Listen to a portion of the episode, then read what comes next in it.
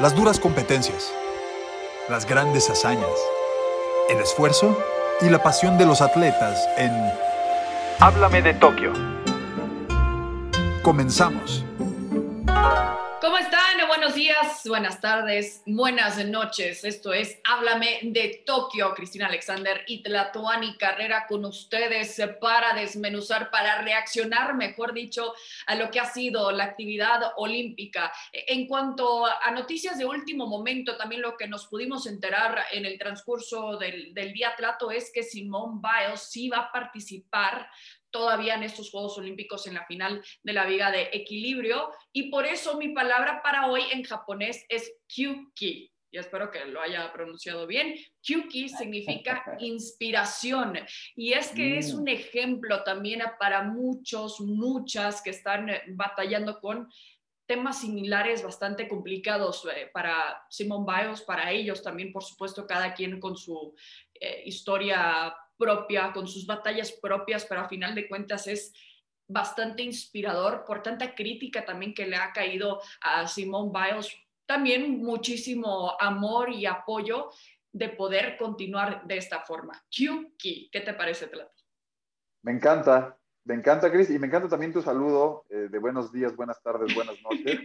Además, por, por, bueno, por la historia que tiene, pero porque ya no sabemos en qué rato vivimos, Chris. Cuando uno habla de las pruebas, de repente lees el periódico de hoy y estás viendo una prueba que pasó antier, eh, o sea, no sabes, no sabes en qué día vives, ¿no? Hoy veía los periódicos en la mañana y apenas veía la, la, medalla de Aremi Fuentes y dices, pero si eso fue hace un montón de tiempo, ¿no? Pero ya fue ayer, fue hoy, fue antier, no sé cuándo fue, pero me encanta el saludo y me encanta la palabra, Cris, sobre todo por, por cómo la ligas a Simón Biles y esa inspiración de regresar a la última competencia, ¿no? Regresar a la viga de equilibrio, que, hay que decir que no, no es su prueba más fuerte, si lo vemos tal cual, fue de lo poco que dejó vivo en Río de Janeiro 2016, esa prueba no la, no la ganó de oro.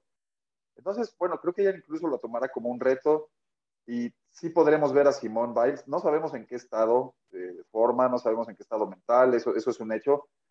Pero mira, Chris, era una de las figuras anunciadas de los Juegos y verla, a mí me, me va a encantar, ¿no? Es, es como decir, bueno, qué bueno, qué bueno que, que, se pudo y qué bueno que ella se sintió lo suficientemente bien como para regalarle al mundo también esto, este último esfuerzo. Y se va a escuchar un poco cursi, si puedo usar eh, esa palabra, pero para mí ya se colgó una medalla importante que fue ser un ejemplo para lo que ya decía, ¿no? mucha gente que está, que son millones y millones de personas, lamentablemente que están teniendo esas mismas batallas que, que está teniendo Simón Biles y que por supuesto en su momento lo habíamos comentado, así que eh, debería de ser un orgullo colgarse también eh, esa, esa medalla de, de, inspiración de Kyuki. Entonces esa es la palabra japonesa. ¿Sabes qué, Chris? Ya para, para, bueno, un último comentario sobre este.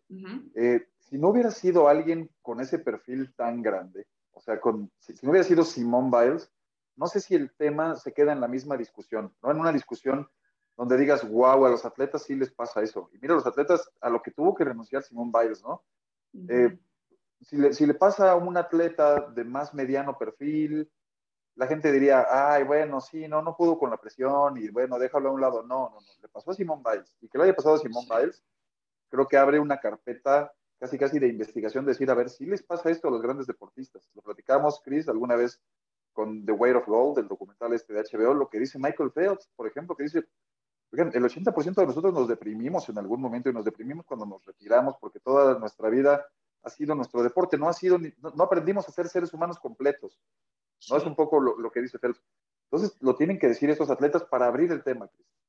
Y es que tanto que, que admiramos también a, gente como Michael Phelps, en su momento lo que veíamos de Lolo Jones también, que, que, la veíamos en ese documental y acaba de sacar su libro que tengo muchísimas ganas de leerlo, no, no lo he podido conseguir en México, espero poder conseguirlo pronto porque lo que pone también en, en su bio de Instagram es que dice que, que le pegó a, un obstáculo también en, en el 2008 en Beijing y que eso marcó su carrera, que era la favorita para llevarse la medalla y que dijo, yo le he pegado a, dos veces en mi carrera, en todos mis entrenamientos, y justo en ese momento cuando millones y millones de personas me estaban viendo y tenía como que este, peso de lo que dice, ¿no? De que the weight of gold y que caen también en una, ella cayó en una depresión eh, bastante importante. También de los mejores atletas del mundo. Ya lo había puesto en, en, en mi Instagram, pero qué bueno que lo mencionas porque realmente vale la pena, porque te da una perspectiva que no nos esperamos ver de esta gente que llega a esta instancia y decimos, bueno, si llega a unos Juegos Olímpicos es porque tuvo que superar un poquito de todo en su vida y ahora sí está en el escenario del mundo entero. Así que sí, qué bueno que regrese Simone Biles. Eh, yo espero que pueda disfrutar del ambiente olímpico, de no sentir la presión, sino el apoyo de sus compañeras eh, que, al final de cuentas también hemos visto historias bastante inspiradoras también en cuanto a este equipo y cómo, cómo están con ella también. Por supuesto que es importante. Eh, en cuanto a, más noticias, Plato, amanecíamos con eso, que, es una, por supuesto, es una buena noticia de, de Simone Biles. Eh, también amanecíamos con lo, lo, que fue realmente a las 5.30 de la mañana, eh, la, historia de, Nuria y de Joana, pero también antes de platicar de las mexicanas, veíamos por supuesto lo de Rommel Pacheco y estábamos esperando a ver su participación y todavía sigue más vivo que nunca. ¿Qué te parece?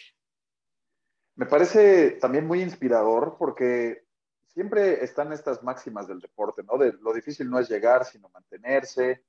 Y tiene mucho de razón. O sea, que un atleta pueda mantenerse a un nivel como para ir a cinco Juegos Olímpicos, Chris, ya, ya de entrada no es cualquier cosa, ¿no? A Rommel lo que le falta ya para dar el cerrojazo es una medalla que la ha buscado y que ha estado cerca en algún momento. Yo creo que lo más cerca que ha estado fue en Río 2016, cuando clasifica entre los primeros lugares a la final. Y tristemente comete dos errores en los dos primeros clavados que lo dejan de plano fuera de la competencia, lo recordamos cuando vimos esos clavados, todos decíamos, ya no hay forma que se recupere de eso en una final. O sea, fueron tan fallados y tan extraño en él que dices, ya no hay forma y ya no hubo forma, ¿no? Por más que cerró muy bien y por más que tiene una gran calidad, pero me dio muchísimo gusto verlo en esta eliminatoria, en esta, para pasar hacia semifinales y ver, por ejemplo, que todavía tiene en el bolsillo un clavado tan importante y tan bien tirado como el último, como el sexto de su ronda, ¿no? donde, o sea, era de nueve, nueve y medios, por ahí hasta dieces, porque lo tiró con un grado de perfección de altísimo nivel. Tiene 34 años, Chris, y para dimensionar lo que ha hecho, bueno, él debutó a los 17 justamente como lo hizo Osmar Olvera, el otro joven que está con él, que lo acompañó, que también tuvo una buena, una buena presentación, que también va a las semifinales, ¿no? pasando en noveno lugar, lo cual me parece maravilloso para un joven como él. Pero ve lo que estamos dimensionando, Cris. O sea, Rommel no solo llevaba, antes de esos primeros juegos, no solamente llevaba 10 años ya de clavadista, sino que después de eso le ha metido 17 años más. Ahí está donde, de lo que estamos hablando, ¿no? 27 años lleva para llegar al punto donde está por lo menos, ¿eh? Estoy, estoy, pensando, estoy diciendo que empezó a los 7 años. A lo mejor empezó a los 6 y, y lleva 28 años en este camino, Cris. Entonces, para mí es inspirador. 100% y es un muy buen ejemplo de la disciplina y de, lo que significa también llegar a, un escenario de tus sueños, porque sabemos que Romel Pacheco es lo que está viviendo todavía, su sueño olímpico. Ahora en este momento bien recuerdas lo que sucedió en el 2016, Plato, porque eh, ¿por qué no pensar que quizás en ese momento no se pudo recuperar? Porque está difícil también después de, de ese par de clavados, pero ¿por qué no pensar que cinco años después, después de tantísimo trabajo de Rommel Pacheco, no bajó los brazos y dijo, esta es mi oportunidad para recuperarme? Y no, no quiero usar la palabra de demostrarle al mundo, pero, pero de, demostrárselo a, a, él mismo, ¿no? De, de tantísimo trabajo, hacerlo valer por algo importante y por qué no pensar que puede salir también con una medalla, con alguna medalla, y, poder cerrar su, carrera de clavadista de esta forma, ¿no? Sí, completamente. Y, mira, eh, nos abríamos siempre la pregunta de, han sido muchos años, y a ver, Cristian, tantos años, o sea, lleva 17 años entre unos Juegos Olímpicos y otros, todo lo que pasa en esos 17 años, ¿no? Entonces hemos visto muchas cosas con Rommel, y de lo último que hemos visto, bueno, participó en un reality show muy famoso, eso lo proyectó mucho más su figura, ya como más figura pública, ¿no? Que sabemos que de repente a los deportistas amateurs les cuesta trabajo proyectarse, ¿no? Pero bueno, ahí Rommel ganó muchísima popularidad.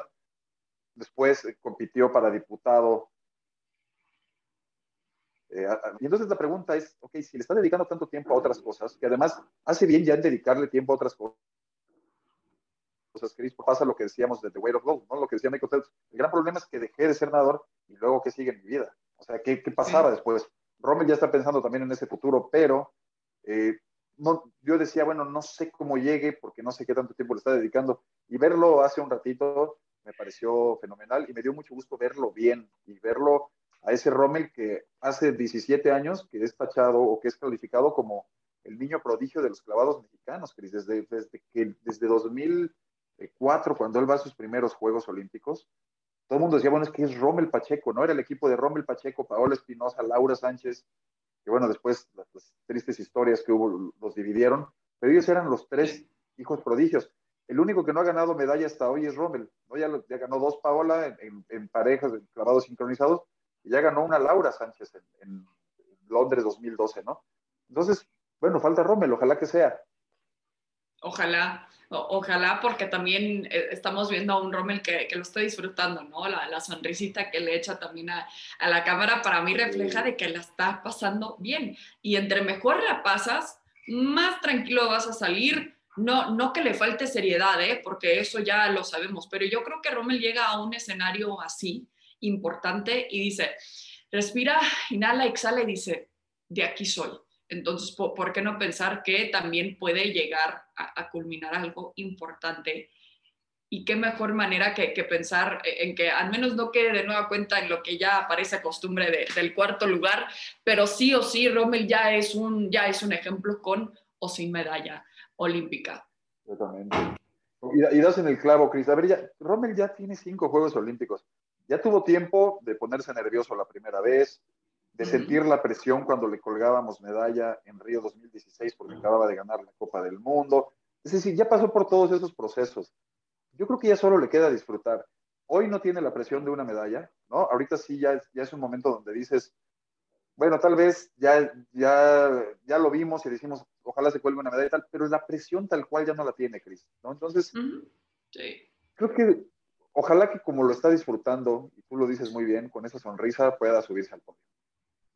Justo, y, con eso es un buen momento para hacer una pausa, pero regresando, nos quedamos en la alberca para platicar del par de mexicanas que también vimos en natación artística. Volvemos en Háblame de Tokio. Háblame de Tokio. Qué bueno que sigan con nosotros en esta edición de Háblame de Tokio. Somos Cristina Alexander y Tlatuani Carrera. Tlato, como te dije, nos vamos a quedar en la alberca también, pero para hablar de la natación artística. ¿Qué te pareció lo de Nuria Dioslado y Joana Jiménez, que también todavía las vamos a ver competir en Tokio 2020? Todavía las vamos a ver competir en Tokio 2020. Me gustó mucho verlas. Eh, platicábamos, Cris, que ver a todos los atletas mexicanos y a todos los atletas del mundo ¿Te has dado cuenta, Cris, cuántas lágrimas ha habido en el podio? Siempre hay, ¿eh? O sea, siempre, no, no, son cosas nuevas las lágrimas en el podio, pero esta vez he visto a los atletas disfrutando ese momento que no sabían si llegaba o no llegaba. O sea, es como un desahogo el estar, o sea, no solo vine, estoy en el podio, es una felicidad que de veras me parece ah, que hay que notarla, ¿no? En cuanto a otros Juegos Olímpicos, hay que resaltarla. Y en ese mismo sentido, así vi a Joana y a Nuria, que, siempre son muy sonrientes, ¿no? que siempre tienen esta gran actitud, pero que se ve que lo estaban disfrutando al máximo. Así como lo dices de Rommel, por ejemplo, eh, creo, creo que te platicaba hace poco una anécdota de, Nuria, ¿no? Que, que, platiqué con ella y me decía que, que, tuvo este tema de que había dejado programada una alarma, pero que la había puesto como ocho meses antes de los Juegos, ¿no? Para el día que iba a competir justamente en Tokio, que era igual era un 2 de agosto, como hoy, ¿no? Estaba programado más o menos para lo mismo, por, decirte algo, no me acuerdo si me dijo 2 o 3 de agosto. Y me dijo, bueno, pasó la posposición de los juegos, yo lo iba asimilando y como que no le daba, o sea, sí le daba importancia, me dolía, pero era, bueno, está bien, ni modo. Y de repente suena la alarma ese día y tenía un mensaje muy específico, motivacional, no lo recuerdo exactamente, pero era algo así como, vamos, tú puedes, hoy es el día. Y me dijo, y de repente me puse a llorar me puse a llorar muchísimo porque me llegó, o sea, me dije, mi mamá me vio y me dijo, ¿qué tienes? Y le platiqué, y entonces mi mamá se dio cuenta que estábamos viviendo un duelo, ¿no? Que yo estaba viviendo un duelo de lo que había perdido, de lo que estaba pasando.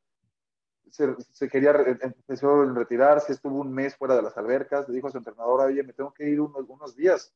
Me dijo, apagué redes sociales, me desconecté y mi entrenadora me dijo, Nuria, haz lo que tengas que hacer, prefiero que te quiebres ahorita, que te quiebres seis meses después. O sea, si estás ahorita en ese proceso, tómalo. Y ahí está la salud mental de nuevo, Cris. ¿Te das cuenta lo, por lo que han pasado los atletas? O sea, lo de Simón Biles tiene muchísimas cosas en su pasado, pero además tiene toda la ansiedad y todo lo que da esta época, toda la incertidumbre, todo eso está mezclado. Entonces, bueno, ver a Nuria y ver a Joana eh, me dio mucho gusto. Lugar 13 por el momento. Espero que mañana, más tarde, puedan tener un buen, buen, una buena actuación en la rutina técnica y que eso las empuje para estar en la final.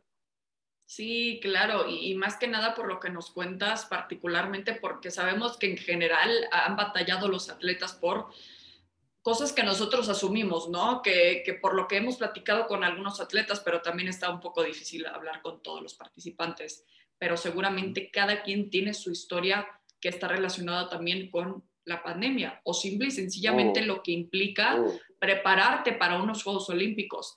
Y lo que es tan importante, lo que mencionas de, la salud mental, por lo que claramente pasó también alguien con experiencia como Nuria Diosdado, que no solo pasó por ese momento, sino también lo identificó. Y está perfecto también decir, ¿sabes qué? No estoy bien, necesito desconectarme, necesito alejarme un poco de este mundo, que pues en su momento, y es claramente su día a día por, por cómo por cómo vimos cómo disfrutó también. Y no fue por falta de amor al deporte, fue por más bien darle amor a ella misma y lo que necesitaba en ese momento. Entonces, qué gusto ver, eh, verla finalmente en este momento, ver esa sonrisa que sabemos que es parte de la disciplina, pero también, por supuesto, que siento que le salió entonces del alma por lo que nos platicas y que esté también eh, dejando esa puerta abierta para Joana, para las Nurias pequeñas, pequeños, que, que, la admiran también en este momento, ¿no? Y que también quieren llegar a ese momento. Qué bonita, qué bonita disciplina, eh, qué manera de, de demostrar de, de, lo que están hechas también las mexicanas, de tanto trabajo que también que hay detrás, de tantas sesiones de práctica, porque sabemos que no es solo esta rutina, sino también son varias. Entonces, sí, qué bien verlas y por supuesto vamos a estar al pendiente hasta dónde pueden llegar. Se colocan en la semifinal 2 también en esta natación artística, ¿te cierto? Sí, sí, sí. Y fíjate que con Nuria, ya para, bueno, para ir redondeando este tema, le pasa mucho, y lo platicaba hace poco con ella también, esta, esta que pude platicar con, con Nuria, ella va, eligiendo canciones, Cris, para sus rutinas que signifiquen algo muy especial y que muchas veces cierran ciclos.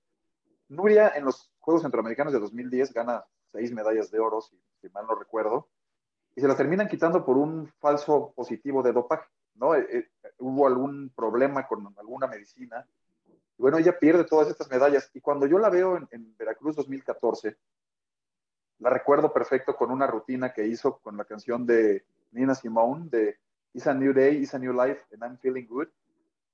Y cuando sale, me acuerdo que yo, yo tuve la, fortuna de entrevistarla allá afuera y le dije, oye, esa canción tenía una dedicatoria especial, es decir, es un nuevo momento de tu vida. Y me dijo, completamente, o sea, esta canción representa que para mí es un nuevo día, es una nueva vida y me siento bien, ya, ya dejé atrás el dopaje. Después me platicaba que otra canción que tuvo fue cuando murió su abuela y ella se iba al mundial, ¿no? Y entonces ella con esta dedicatoria súper especial, su abuela muere poco antes que se vaya al mundial, y ella la, me dice, la, la viví, la, bailé, la, la no lloré al final, y tenía esta dedicatoria, y me decía que para estos juegos, Chris, ella había querido tener música especial como para decir, ok, llegamos al final del camino, así que cuando escuchemos la música que tiene ella, pensemos en, justamente lo que estás diciendo tú, es, es el final del camino, por lo menos hasta este momento, y es lo que refleja todo lo que hemos vivido todos, la pandemia, la incertidumbre, y está llegando ahí Nuria otra vez. Qué, qué especial, me, encanta que piensen en esos detalles, ¿no? Lo que significa no solo en lo personal para ellos, sino también como para mandar un mensaje, porque sabemos que, Alexa también hizo lo mismo eh, en su rutina, pero también esto que nos cuentas de Nuria, pues qué mejor que hacerlo personal también y buscar la manera de tener un ingrediente más de motivación y sí, qué, especial pensar en lo que puede seguir no solo para ella, sino de este conjunto mexicano, por supuesto, en Tokio 2020. Así que vamos a estar al pendiente de lo que pueda hacer Rommel, de lo que pueda hacer también esta pareja mexicana. Eh, y, también Paula Morán, que nos espera eh, en los 400 metros también eh, en atletismo, lo que viene en los próximos días, Tlato con Jane Valencia en la lucha, eh, con, las con los maratonistas también que ya se encuentran en territorio japonés, pero por otro lado también estamos a la expectativa de lo que puede hacer la selección mexicana de Jaime Lozano, que también espero que valga la pena la mega desvelada porque de nueva cuenta se colocan a las 3 de la mañana, hora de la oh. Ciudad de México. Hasta duele pensarlo, Cris, que son las 3 de la mañana.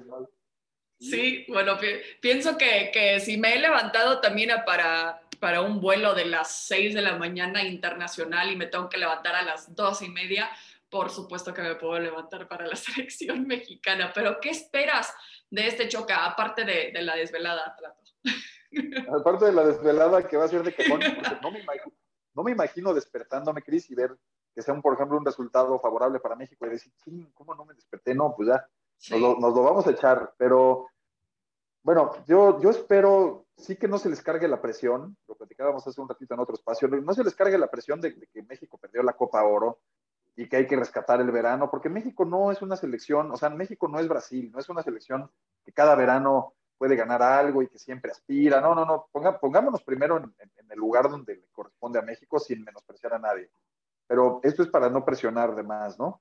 Y, y después decir que es un grupo que ha estado muy comprometido, que también se ve muy feliz, que, ha empujado muchísimo, que la verdad es que pasó por encima de Corea, y hay que decirlo tal cual, ¿no?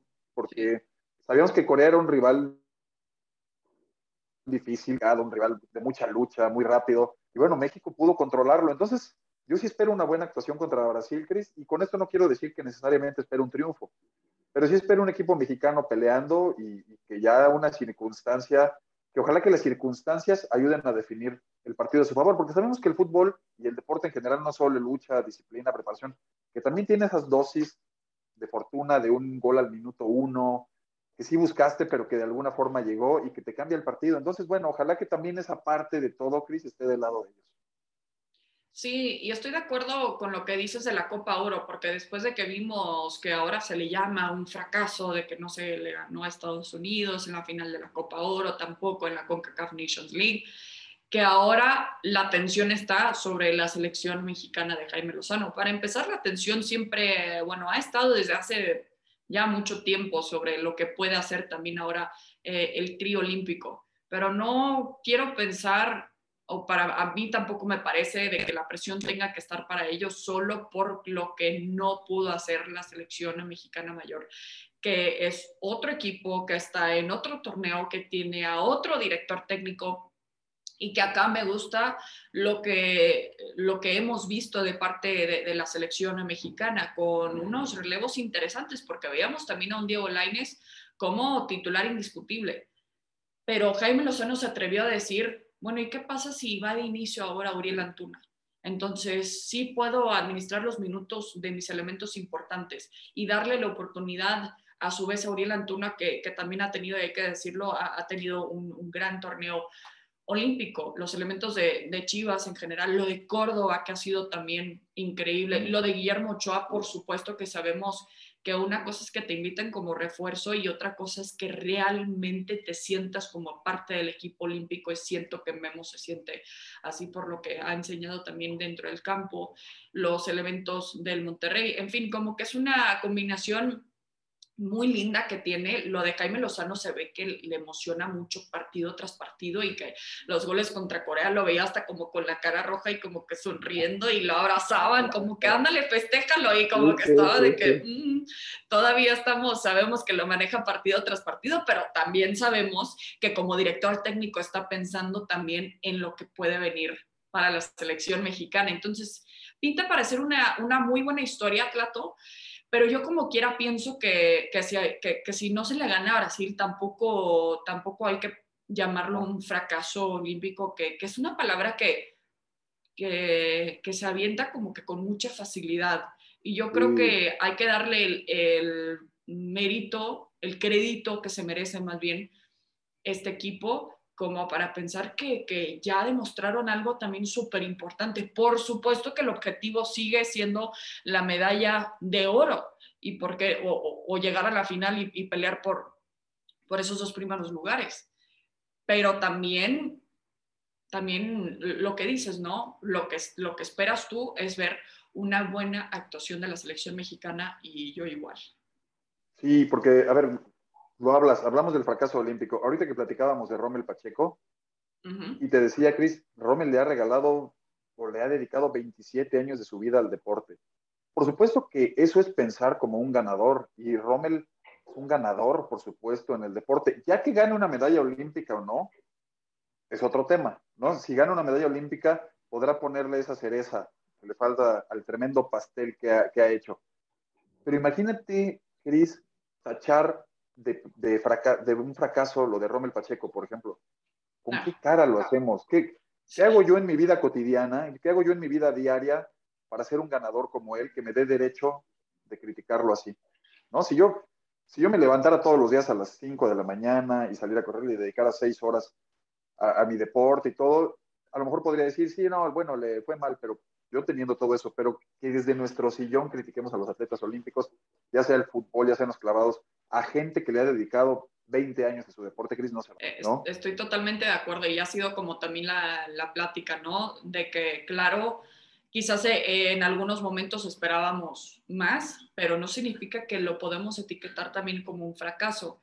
Y si nos esperábamos más era por, por la ilusión, ¿no? De querer ver triunfar a estos atletas, pero si no, si no llegan a esa definición que para ti es triunfar en unos Juegos Olímpicos, no significa que ya es un fracaso, como, como dices, ¿no? Como que no me imagino al entrenador eh, yendo con, con, cualquier atleta, ¿no? Que queda ahí. Bueno, no, no sé la, las exigencias de cada entrenador, ¿no? Pero al menos pensando en lo que puede hacer todavía Romel Pacheco, no me imagino eh, que vayan a, a decirle, ¿no? Como que, pues no ganaste medalla, eres un fracaso. Pues no, porque esa es, esa es, una mentalidad también bastante tóxica, honestamente, por, por eso que, que, dices. Y hablando del fútbol también, que para mí tampoco es un fracaso el hecho de que ya haya quedado fuera al menos de la oportunidad de llevarse una medalla de plata o, o de oro la, la selección eh, femenil de los Estados Unidos que por supuesto que en cada torneo que disputan son las favoritas, lo fueron en Río 2016, no lograron la medalla de oro, lo fueron llegando a, a Tokio 2020 y a final de cuentas caen 1 por 0 frente al equipo de Canadá. Trato y, y, y lo llamaría como más un shock, ¿no? No un fracaso, porque nos sorprende porque este equipo, si, si de algo nos tenía ya bastante acostumbrados, era ver triunfo tras triunfo tras triunfo. Pero para ti, ¿qué marca o qué significa este, este momento que está viviendo la selección de los Estados Unidos? Sí me parece, Cris, que es el, claramente el fin de una generación exitosísima. Estados Unidos ha sido exitoso incluso, incluso antes de esta generación, ¿no? Incluso antes uh -huh. de, de, las Rapino, de Alex Morgan, de, de todas ellas. Eh, nos acordamos de Mia Hamm. O sea, cuando vemos la historia del fútbol olímpico femenil, es Estados Unidos, ¿no? Que había perdido sí. una medalla claramente la de 2016. Pero creo que sí, esta generación se está cerrando, Cris, esta generación tan mediática, o sea, no solamente eran muy buenas, sino eran muy mediáticas con toda la agenda que defendía cada una de ellas, con todo lo visibles uh -huh. que eran sus rostros, uh -huh. con todo lo famosos. Creo que esa generación sí llegó a su fin. Y, y, la buena noticia para Estados Unidos es que es una maquinaria interminable, ¿no? De deportistas, sí. de atletas, que 2020 una muy buena selección. Pero bueno, lástima que ellas se tengan que despedir, una generación tan visible, lástima que se tengan que despedir así, ¿no? Con, una derrota, pero han hecho muchísimo. Tampoco, yo estoy de acuerdo, todo lo que han hecho ellas quedará para la posteridad, no solo en el campo, sino afuera. Sí, porque llegaban a, su primer partido contra Suecia, que sabemos que, que, acaba en una derrota de 3 por 0 y que marca su primera derrota en 44 partidos. 44 partidos, o, sea, e, está difícil pensar en que otro equipo lo puede hacer, en que otro equipo lo puede mantener como ellas lo hicieron. Y yo creo que más que nada también llegaban con, la etiqueta de, favoritas por esta racha que llevaban, por esta generación que mencionas, Tlato, también con Rapino, con Alex Morgan, este, con Carly Lloyd también, que, que yo creo que ya, ya no la vamos a ver en, otros Juegos Olímpicos. Em, con esta combinación todavía de, las futuras generaciones, las hermanas Mewis, eh, gente como, como Kristen Press, como Crystal Dunn.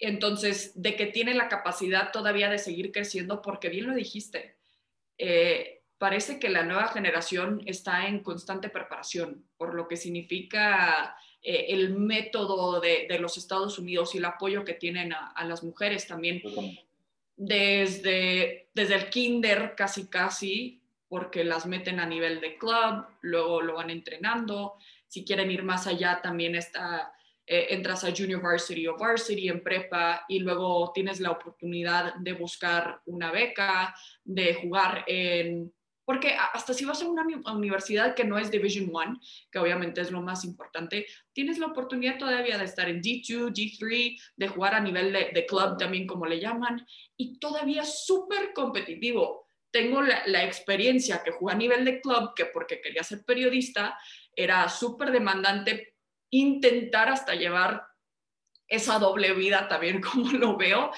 pero es un nivel súper competitivo y tienes que viajar un fin de semana sí, un fin de semana no. Y entonces e, es, es lo que dices, ¿no? Trato de, de darnos cuenta de lo que necesitan hacer estas mujeres para llegar a este nivel, eh, al nivel de ser elegidas también para llegar a la selección, porque todavía ese llevó un proceso y tan demandante es que dudaban también si iba a ir alguien como Carly Lloyd, que ya es una leyenda también para los Estados Unidos. Entonces, sí, está interesante que les pase justo en este momento, pero such, is life también, así, así suceden las cosas, ¿no? Y el deporte es el deporte. Sí, la buena noticia siempre para Estados Unidos es lo que dices, esta maquinaria interminable que puede llenar una liga completa de fútbol americano o una liga completa de béisbol o una liga completa de fútbol. O sea, la, maquinaria nunca termina. Así que la buena noticia para ellos es que volverán, el imperio contraatacará con el fútbol. me, escuchó, me, sonó mucho como a, como a Game of Thrones, ¿eh? eso. Sí, sí, sí, sí, Y, creo que va a pasar, Cris, así que, bueno, qué, qué noticias y qué bonitos los Juegos Olímpicos, ¿no? Sí, qué bonito, bien lo dijiste. Y aparte, cómo se me ha pasado rápido, ¿eh? Ya estamos en, en los últimos días de Tokio 2020 con tantas desveladas, pero si regresamos en la semana, trato para platicar de cómo le terminó yendo a, la delegación mexicana, ¿te parece? Me encanta. Y a ver si me platicas algo de Jane Valencia en estos días que va a competir. Ojalá el próximo 4 de agosto, si no me equivoco, es cuando empieza su participación. La madrugada a partir de mañana. Así que bueno, nos puedes platicar o mañana o pasado mañana, pero seguro lo platicamos. De, que son las 11 de la mañana ya me voy a dormir para poder levantarme a la selección mexicana. Exacto. Lato, muchísimas gracias y gracias a ustedes por acompañarnos en esta edición de Háblame de Tokio. Hasta la próxima. Igualmente, Cris, un abrazo. Las duras competencias, las grandes hazañas, el esfuerzo y la pasión de los atletas. Aquí termina Háblame de Tokio.